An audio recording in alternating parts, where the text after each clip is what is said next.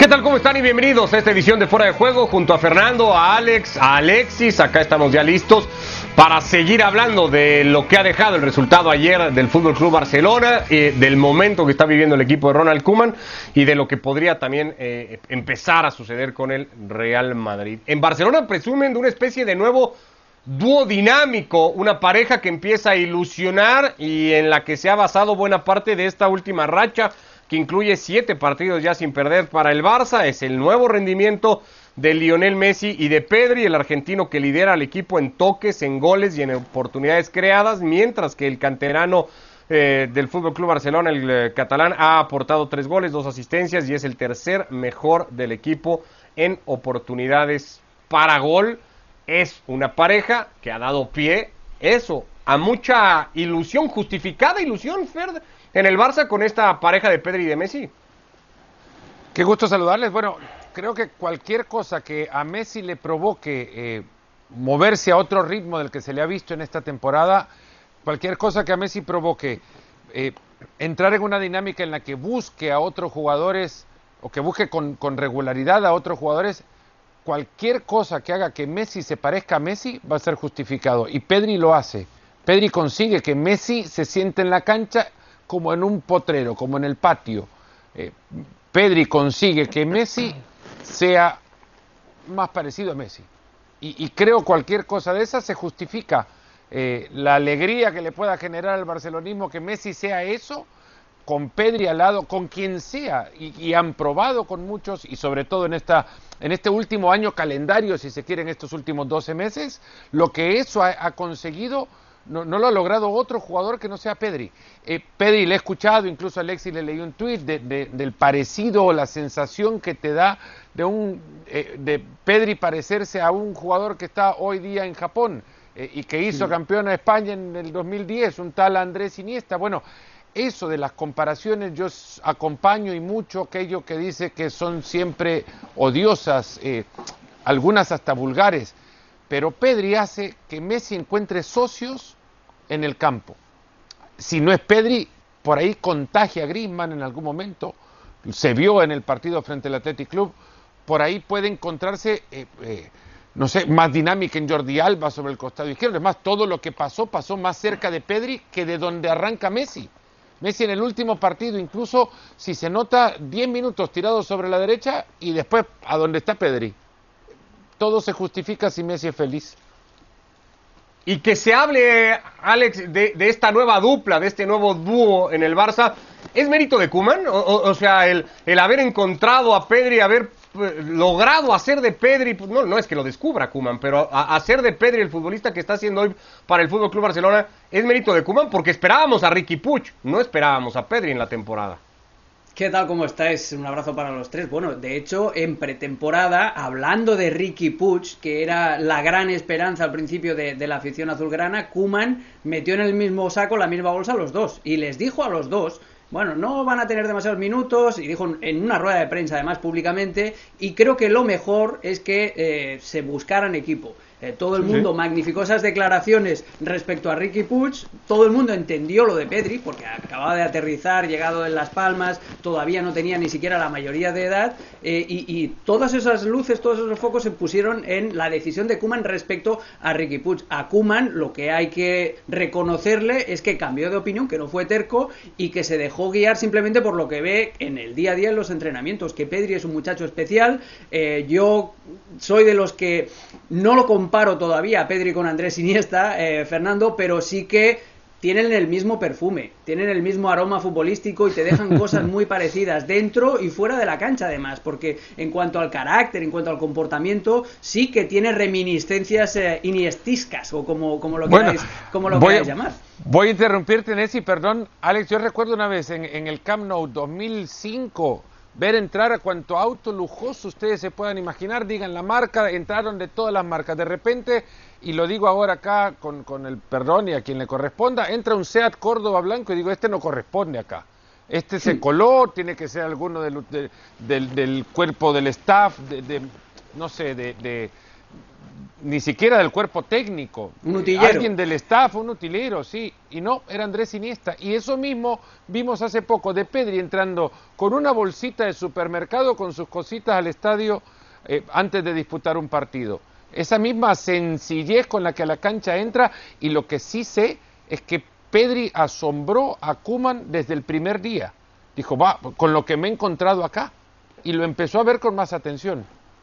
Sí, pero justo después eh, le preguntan eso, le preguntan en forma de las primeras ruedas de prensa y le preguntan acerca de Ricky Puig y metió a los dos jóvenes en, la misma bolsa, en el mismo saco y dijo que se tendrían que, buscar eh, una salida, una cesión porque en el Barça no tendrían minutos. La, mm, lo que hay que reconocer la Kuman, como he dicho antes, es eso, es haber cambiado de opinión y haber simplemente puesto la calidad futbolística por encima de jerarquías y por encima de etiquetas de precio. Al principio lo probó con Coutinho, intentando meter en con calzador, pero ahora ya se ha dado cuenta finalmente que Pedri es ese futbolista, es ese argumento, junto con Ansu Fati también, no nos olvidemos de él, que pueden agarrar de la mano a Messi para que no vaya solo, para que no tenga esa soledad que ha tenido Messi en los últimos años, aunque tuviera a su lado a, a Luis Suárez, y además con ese caramelito que se le puede proponer también de que Messi sea para Pedri y para Ansu Fati lo que Ronaldinho fue para él en su día. Y eso puede ser un buen argumento para intentar convencer a Messi, más allá de argumentos económicos. Con para Dembélé y Griezmann no lo convence, ni Coutinho menos. No, exacto.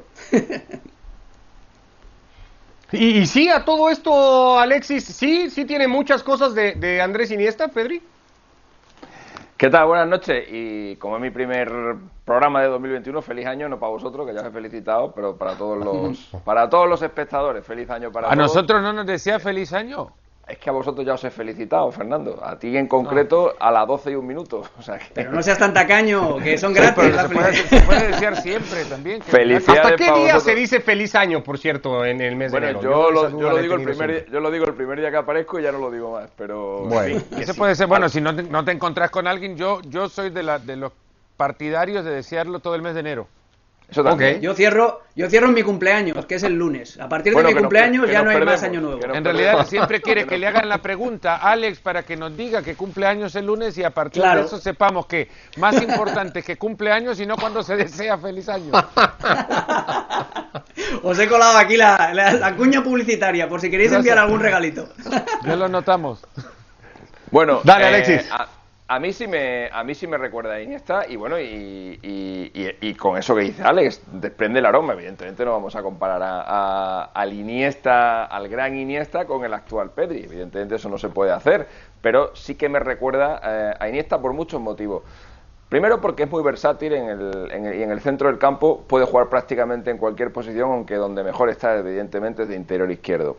Segundo porque tiene una visión panorámica que tiene muy pocos jugadores y porque de espalda es capaz de ver pases que no ven los demás. Tercero porque no se complica la vida, es un jugador eh, que no es, de mucho no es de mucho balabarismo, aunque tiene mucha clase y aunque tiene mucha técnica, pero es un jugador que a la primera que ve la suelta.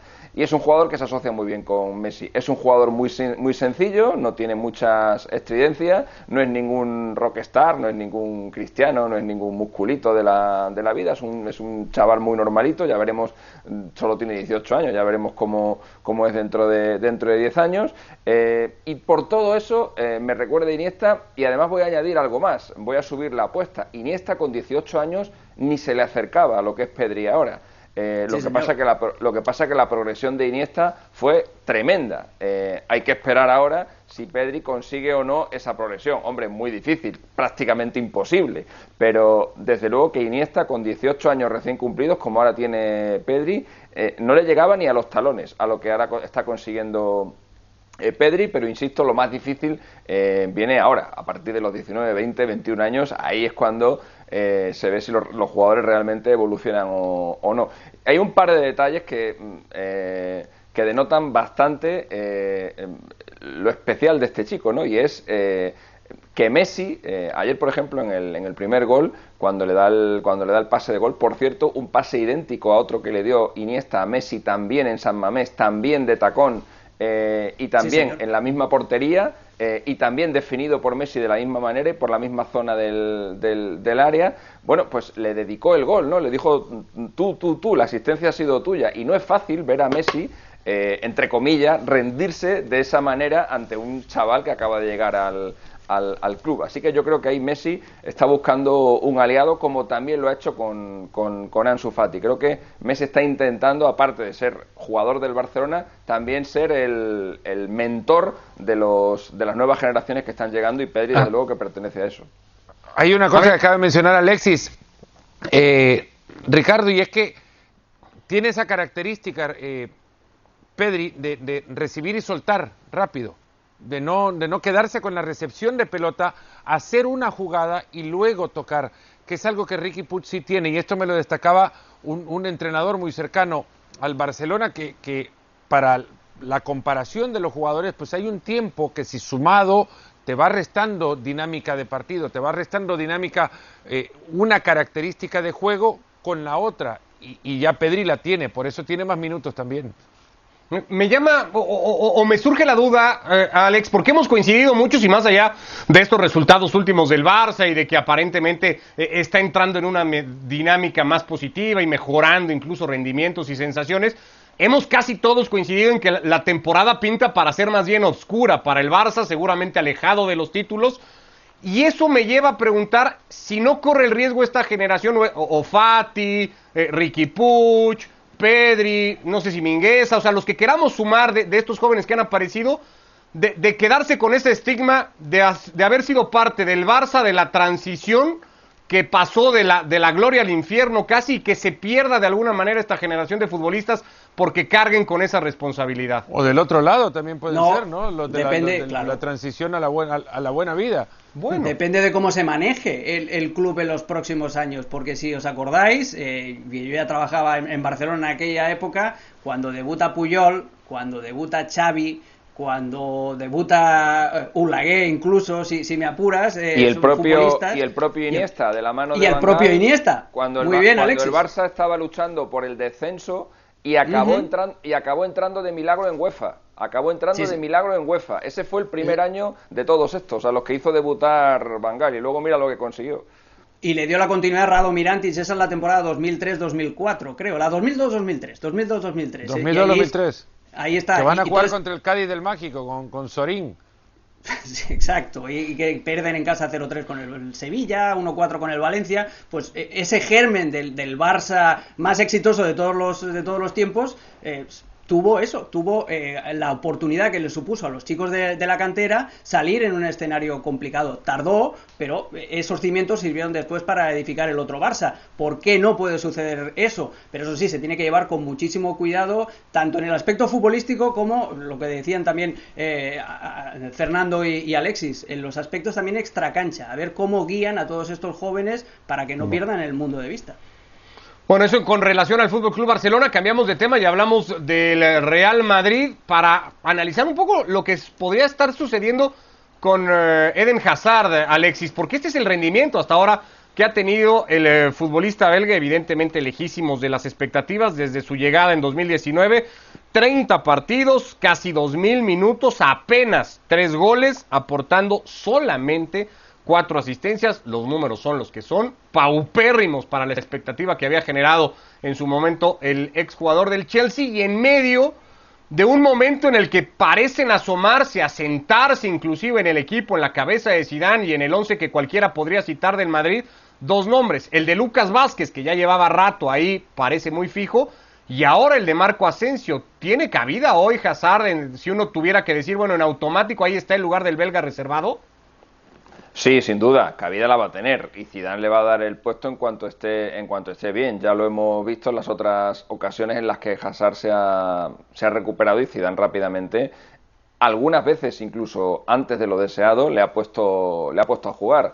Eh, en la primera temporada el Madrid jugó 50 partidos y Hazard de esos 50 solamente estuvo en 22 y en esos 22 partidos metió un gol y dio cuatro asistencias, un bagaje paupérrimo para él, como bien decías, en esta temporada el, Real Madrid ha jugado los 17 partidos que lleva, que lleva de liga, más los 6 de Copa de Europa, 23 en total, de los cuales Hazard ha jugado 8, en los que ha metido dos goles y no ha dado todavía ninguna asistencia. En total son 30 partidos, efectivamente, como decías, eh, 3 goles, 4 asistencias, es un bagaje eh, eh, penoso, penoso, lamentable. Lo que pasa que es aún peor es aún peor el número de minutos que ha jugado en relación a los que podría haber jugado. Si sumamos los 50 partidos que jugó el Madrid en la temporada pasada, más los 23 que ha jugado en esta, son 73. De los 73, Hazard ha jugado solamente 30. Estamos hablando de un jugador que en las siete temporadas completas en las que estuvo en el, en el Chelsea apenas se perdió 20 partidos por lesión en el total de las siete temporadas.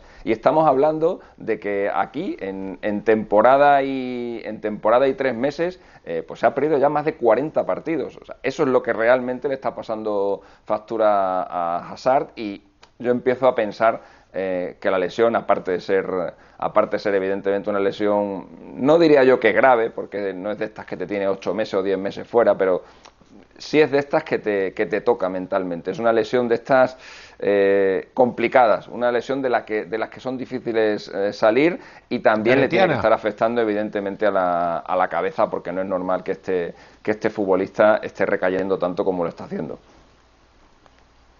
No sé, ahora, antes sí creería que el lugar de, de, Hazard estaba ahí, fer, fijo para cuando llegara, pero hoy también, hoy que Zidane parece haberse casado con 12, 13 futbolistas que Asensio y que Vázquez le han respondido como le han respondido, cuando esté el belga va a jugar en automático? Sí, a ver, es, es, el jugador más caro. No le van a decir a Zidane eh, que, lo tiene que poner. Zidane ya sabe perfectamente que, que, va a jugar, que lo tiene que poner, porque por, por Hazard él ha invertido mucho también. Zidane hizo mucho para que Hazard fuera jugador del Real Madrid y Zidane ha hablado mucho para convencer a Hazard a su momento a decidir por el Real Madrid y en consecuencia sabe que él también le debe algo a Hazard las oportunidades que las lesiones el propio belga se las ha quitado. Yo les hago una pregunta y, me contestan rápido. Eh, Gareth Bale jugó mucho o poco en el Madrid? Mucho, mucho. Mucho. ¿Jugó mucho? Bueno, 70% de los partidos jugó. 70% de los partidos. Hazard ha jugado el 41% de los partidos que ha tenido con el, con el Real Madrid. De los partidos que ya mencionaba Alexis, que son 30, y, no, 30 eh, partidos, cuatro partidos completos. Cuatro partidos completos. Y luego vamos más allá. ¿Cuántas, ¿Cuántas pelotas puede tocar un jugador para ser influyente en un equipo, para ser influyente en un partido? ¿no? 50 eh, balones en promedio. Eh, eh, Alex me va a corregir, 50 mm. balones en promedio por partido. De esas, de, 50 balones en promedio, eh, Hazard ha superado esa cifra solo cuatro veces. Solo cuatro veces con el Real Madrid. Con Bélgica, en los últimos 15 partidos, esa cifra la ha superado en 11 de los últimos 15 partidos. Entonces, es todo número, pero para referirnos a un jugador que no influye cuando esté en la cancha y que está muy poco en la cancha. Y, creo que no se ha puesto la suficiente presión también al propio Hazard para que se quite lo que pueda tener en la cabeza, lo que haya significado para él llegar al Real Madrid y, y, ponerse las pilas para recuperarse de verdad, porque coincido mucho con Alexis, hay lesiones que pasan más por cómo las piensa el jugador que cómo las siente. Alex. No, no, absolutamente de acuerdo, pero también hay una máxima eh, que, te enseñan cuando intentas ser futbolista que es cuanto más me cuido, más buena suerte tengo. Y, eso yo creo que también hay que aplicar a, lo que ya vosotros habéis radiografiado muy bien, es decir, la mala suerte con las lesiones que tiene eh, Hazard y después la, la poca influencia que tiene en el juego los pocos minutos que está hay que buscar el fondo, el origen de, de, esa, de, esa poco, de ese bajo rendimiento. Y eso yo creo que también lo encontramos en, acordaos de cómo llegó Hazard al Real Madrid. Eh, es que ya llegó muy mal, ya llegó con, con, con, los flotadores, llegó muy pasado de peso. Y eso para un futbolista de estatura pequeña y de músculo corto, como, como es Hazard, eh, es, es, terrible, porque el sobrepeso lo único que hace es añadir más estrés a unos músculos que ya naturalmente eh, son cortos y duros. Y os lo digo por experiencia, porque yo también soy pequeño y yo también he tenido problemas musculares muy parecidos por culpa de eso. Y, es decir, te tienes que cuidar al máximo. Si tú ya sabes que tienes un organismo frágil, eh, te tienes que cuidar al máximo. Y eso no lo hizo Hazard Y en el Chelsea sí, en el Chelsea eh, Alexis dio eh, estos datos de los pocos, los pocos partidos que se perdió cuando militaba en Londres, pero sí que hay un precedente de una temporada que fue nefasta para Hazard, que fue la 2015-2016, que fue cuando arranca en aquella lesión que tiene contra el Swansea, que hubo aquel problema con la doctora, con Mourinho todavía como entrenador del Chelsea, si os acordáis, aquella temporada de Hazard fue lamentable, que luego culminó con una Eurocopa también muy pero que muy discreta. Pues ese Hazard, cuatro años más tarde, con más kilos, y quizá con menos motivación, y ahí Fernando ha dado la clave, ha tenido muy poca presión el belga, eh, es el que está ahora eh, en el Real Madrid sin cumplir ninguna de las expectativas que levantó. Ahora, podemos recordar cuáles son los partidos buenos que ha jugado, ¿no? Dos, contra el Paris Saint Germain en su primera temporada y en París, y contra el Inter en esta campaña, y nada más. Luego de esto ha estado en la cancha, lo puso incluso Zidane para intentar darle vuelta a la eliminatoria contra el City en la fase de octavos de la temporada pasada y ni se notó en una apuesta arriesgadísima porque tenía un montón de tiempo de no jugar también Hazard. Eh, eh, cuando esté, como dice Alexis, lo va a poner y no creo que sea la mejor decisión. ¿Cómo, cómo lo tiene que llevar? Fer, eh, rápido para cerrar el tema, porque lo puso el otro día, por ejemplo, contra el Celta, ya con el partido cómodo, es cierto, no lo vamos a juzgar por 15 minutos, pero esos últimos 15, 18 minutos que terminó jugando, no pasó nada tampoco con él, cuando el partido, insisto en eso, ya estaba muy de cara para el Madrid, ya era un partido fácil, digamos, de llevar en esa recta final. Entra en una dicotomía, ¿no? Porque lo tiene que poner para que recupere el juego, pero cuando esté en la cancha no se note y le está quitando a aquellos que van encontrando de a poco y que le ha costado también recuperar confianza como Asensio. Que insisto, Asensio por las bandas es menos Asensio.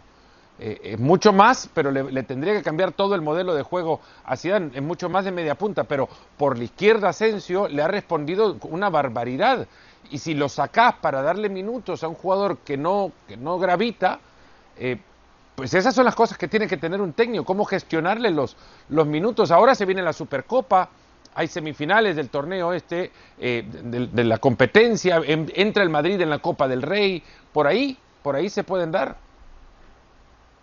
Bueno, pues así las cosas con el Madrid, que jugará contra los Asuna en Liga, con la muy probable ausencia de Zinedine Zidane que eh, está apartado del equipo por haber tenido contacto con un eh, contagiado al eh, COVID-19. Bueno, el Valencia hoy Alexis ha encargado de no caer en lo que ayer le pasó al Atlético, ha sacado adelante su compromiso de Copa del Rey, cuatro goles a uno en un arranque que sobre todo fue muy de cara para el equipo y que le permitió básicamente encaminarlo.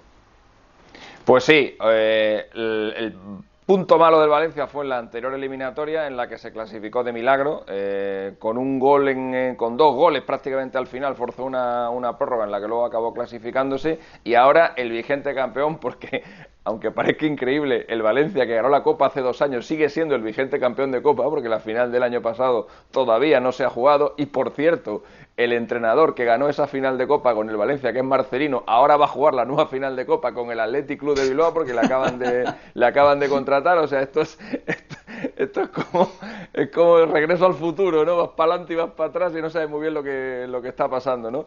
Pero sí, hoy el, el Valencia ha ganado el partido sin ningún problema, ya dominaba el descanso 0-3. Eh, Tampoco ha jugado con el equipo titular, ha jugado con muchos, con muchos suplentes. Si es que se pueden considerar eh, que en el Valencia hay suplentes y titulares, porque la verdad que el nivel medio de la plantilla es muy bajo y lo poquito de calidad que, hay, eh, pues Peter Lin lo vende en cuanto, en cuanto puede. El único que sigue ahí manteniendo un poco el, tono es, es Gallá, pero vamos, que en cuanto llegue una buena oferta también lo, también lo venderá, porque para para Lim el Valencia es un, es un negocio. Y mira, pues ahí tenemos a 16 equipos de primera división eh, que van a estar en la siguiente ronda y otros 16 de categorías, de categorías inferiores. Hay 10 de segunda división y 6 de segunda división B, así que está la cosa muy equilibrada y tenemos por delante una copa muy bonita. Ya en la próxima ronda, aparte del vigente campeón del Valencia, van a entrar los cuatro equipos que van a jugar la Supercopa y que hasta ahora no se han estrenado en la, en la Copa del Rey. Me refiero al Madrid, al Barça, al Athletic y a la Real Sociedad, que se van a enfrentar a uno de los seis equipos de segunda B que se han clasificado.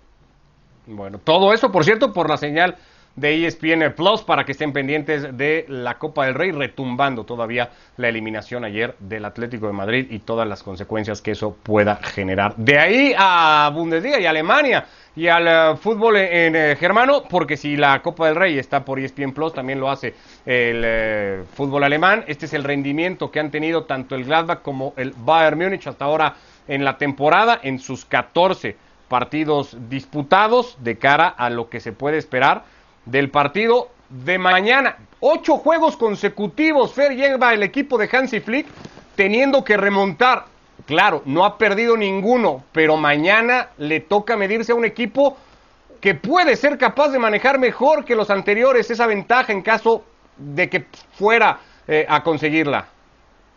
El último equipo fue el Mainz, eh, el último equipo al que enfrentaron se puso 2 a 0 arriba en el descanso. Era la primera vez que el, bueno, el, partido terminó 5 a 2, la primera vez que el Bayern Múnich ganaba un partido tras ir perdiendo por dos de diferencia desde 1988. Lamentablemente se están acostumbrando, pero hay una cosa positiva de todo, es que no pierde eh, no, se desespera, no ha entrado por ahora, salvo el partido contra el Bayern Leverkusen, donde sí ciertamente provoca que Leverkusen termine cometiendo el error que posteriormente le da a Robert Lewandowski el gol ya al minuto 93. En todos los demás partidos, el Bayern ha, sido el mismo equipo en todo el proceso, en todo el camino del partido, eh, con más o menor acierto, evidentemente, ya cuando empiezan a remontarlo, ninguno de esos partidos los perdió. Este equipo sigue con una marcha goleadora importante. Robert Lewandowski ya tiene 19 goles en el torneo. Si sigue este ritmo, va a superar por 11 goles el récord de goleo de Gerd Müller de 1972. Eh, es un equipo, no digo completo hoy día, pero sí mejor por la, presencia de Kimmich. En el segundo tiempo, el otro día, cuando se complicaba la historia, sacó al lateral derecho a Benjamin Pavar, que el pobre está sufriendo en esta temporada, metió a Kimmich y Kimmich empezó a correr por la banda con una tranquilidad, a ver, la, misma que le da el hecho de tener un reconocimiento de cancha como muy pocos lo han tenido, no hoy, en la historia. Lothar Matthaus, hoy, hoy charlaba con él a la mañana y me decía, es el jugador más parecido a lo que él era como futbolista, pero todavía es mejor porque sabe ya jugar quisiera como Ya quisiera Matthaus parecerse a Kimmich, madre mía. No, no, pero bueno es porque además dice, él es mejor todavía, Kimi, porque, porque él sabe jugar como lateral derecho además. Sí, supongo que se refiere a la versatilidad, ¿no? Que, que Mateos también acabó ocupando diferentes demarcaciones eh, a lo largo de su carrera y acabó también de, de libero en aquella final de, Champions en el Camp Nou, en el, en el 99. Eh, el regreso de Kimmich es la mejor noticia, lo, mejor que le puede pasar al Bayern, porque incluso desde el lateral derecho te da mucha más calma, te da mucha más eh, tranquilidad con la, con la pelota, le baja un poquito las revoluciones tan altas a las que juega el, el Bayern de Múnich. Por eso es ese intercambio de golpes total, eh, que es un juego súper atractivo para el espectador, porque siempre nos ofrece goles, pero de cara a tener un poquito más de control del partido, obviamente, la presencia de Kimmich eh, te da eso, te da la capacidad de defenderte con balón y de tener un ritmo un poquito más bajo. El drama, entre comillas, para el Bayern de Múnich es que no lo pueden clonar, porque también necesita el Kimmich medio centro para que le dé eso, para que no sea un partido de ida y vuelta, sino que sea también un poquito que haga un poquito de Tiago Alcántara para que nos eh, para que nos entendamos, para que maneje un poquito la fruta en el centro del campo eh, y pueda tener una posesión un poquito más tranquila al Bayern. Ahora, tampoco es que sea, que sea nuevo, ¿no? O apenas de ahora, Alexis, esto que le vemos al Bayern Múnich, ya se lo habíamos visto incluso en la recta final de Champions. Es una idea de Flick, es una propuesta y un riesgo asumido de Flick el decir, pues si nos tenemos que poner abajo en el partido por nuestro estilo, pues que así sea un poco, ¿no? Es que el Bayern no defiende bien eh, y sabemos que el principal problema está en sus, en sus centrales, entonces por eso encaja tantos goles y por eso, eh, por eso el equipo empieza perdiendo tantos partidos como lleva, que por cierto, que si los equipos no se están dando cuenta de que el Bayern cuando empieza perdiendo acaba ganando, joder, déjales que marquen un gol y empieza perdiendo tú, a ver si así por lo menos consigue, consigues algo, ¿no? Digo, no, yo, te terminan clavando aunque, ocho, que es Aunque solo sea por cábala, yo, yo, sé que si Simeone Mira, haría lo, haría lo contrario, pero es verdad que el Bayern, el Bayern el año pasado también le pasó lo mismo. El Bayern sufría mucho y recibía muchos goles y en la fase de grupos de la, de la Liga de Campeones ha pasado problemas en varios partidos, especialmente los dos contra el Salzburgo. Lo que pasa es que luego tiene esa dinamita arriba que al final acaba solventando todos los, todos los partidos. Pero, pero sí, sí, es una, es una característica muy específica desde que llegó, desde que llegó Flick. Eh, me recuerda un poco, salvando las diferencias, al Barça de Cruyff en, la, en, la, primera etapa, ¿no? Cuando decía, eh, no me importa recibir tres goles y yo acabo metiendo cuatro, ¿no? Este Bayern es un poco lo mismo, ¿no? Eh, ¿no? ¿no? me da, no me importa el no acabar de defender del todo bien porque sé con lo que tengo adelante, a poco que estemos inspirados, acabaremos, acabaremos ganando el partido. Otro ejemplo es el, el, el 2-8 del Barça. El Barça le generó al Bayern en los primeros 30 minutos de partido un montón de ocasiones, pero les daba igual. Bueno, pues el partido mañana por la señal de ESPN Plus para que nos acompañen desde Borussia Park. El Mönchengladbach recibe al Bayern Múnich en un partidazo de Bundesliga a través de nuestra plataforma de ESPN Plus para que nos acompañen a ver si es el noveno juego al hilo en el que el equipo de Flick se pone abajo en el marcador y termina por no perderlo o logra corregir esos arranques de partido que ha tenido. Gracias Fer, Alex, Alexis, que les vaya muy bien a todos. Feliz año Un fuerte nuevo. abrazo, feliz Hasta año. luego, se me ha hecho muy corto.